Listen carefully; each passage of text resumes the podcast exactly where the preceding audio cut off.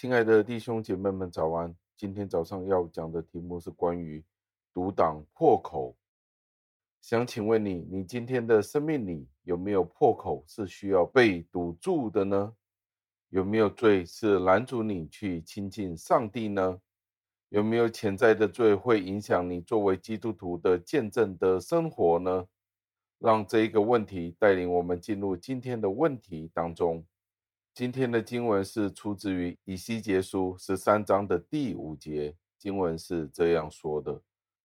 没有上去阻挡破口，也没有为以色列家重修墙垣，使他们当耶和华的日子在阵上站立得住。感谢上帝的话语，在这里，以西结先知宣告，在当时候有一些以色列的先知们。没有好好的去履行他们的职责，对以色列人说，他们那个时候当前的问题，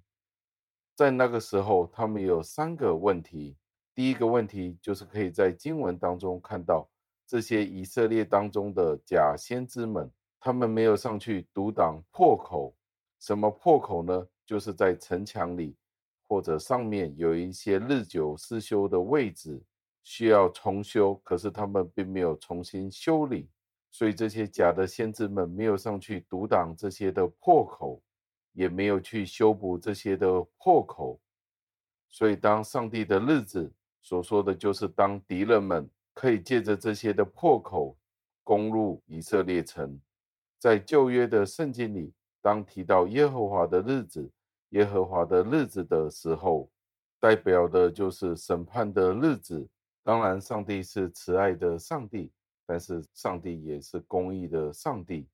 当以色列家违反上帝的律法、上帝的诫命的时候，上帝就会借着不同的方法去彰显他的公义。其中一个彰显上帝公义的方法，就是让外族人、外邦人兴起去打仗，去打赢这些以色列人，打赢以色列家、以色列的兵。使得这些以色列人打输了仗，耶和华的日子就是当这些以色列人面对那些外邦人的时候，那很明显的就是上帝借着以西结先知去说，去提醒这些假的先知们，他们没有好好的去履行他们应该尽的职责，他们应该提醒的，他们没有提醒，他们应该要挡住的位置，他们没有挡住，使得上帝借着这些的破口。彰显了他的公义。那这一段经文与我们今天又有怎么样的关系呢？就是说到在上帝的家里，那些传道人们，他们有没有好好的在上帝的家里去传讲那些的信息？有没有提醒上帝的子民们要为他们的罪反省，要省察，而不是去逃避这些的责备？因为责备人其实真的是不容易的。当你责备人的时候，其实真的是需要勇气的，但是也要让他的子民们看见，他们是需要改变的。其中一个原因，这些假先知们为什么不发声？就是因为这些以色列民都是悖逆之子，所以这些假的先知们，他们也不想得罪这些以色列人，所以他们不愿意发声。当然，这些假先知们也没有尽到他们的责任。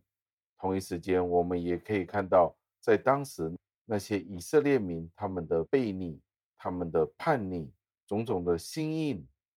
所以当时候的以色列民当中的假先知们，他们也不出声。试问弟兄姐妹们，今天在你的教会当中，你的传道牧者们有没有发出提醒？有没有发出一些的警告呢？以至于当我们面对我们自己的罪的时候，我们都会不会勇敢的去面对我们自己众多的罪，尽快的去悔改呢？盼望上帝他今天兴起他自己真的先知，在教会里做出提醒、做出督责这些的作用、这些的功用，所以以至于当我们面对罪的时候，不会觉得这是理所当然的，每一个人都犯罪，而且我们在旧约里面也知道。有时候他们所说的平安、平安，事实上是没有平安的。让我们一起祷告，亲爱的恩主，我们赞美感谢您，因为这一段的经文作为教会的一份子，我们有没有真正听到您的话语？无论是在讲台上面，借着您的传道牧者们经常的发出的警告们，使得我们真的要回归到您的面前，承认我们的罪，承认我们的有限，承认我们的亏欠，以至于我们的破口被堵住。今天弟兄姐妹们与我面对您的时候，我们在哪些方面是需要被提醒、被警醒的？求主您的圣灵提醒我们，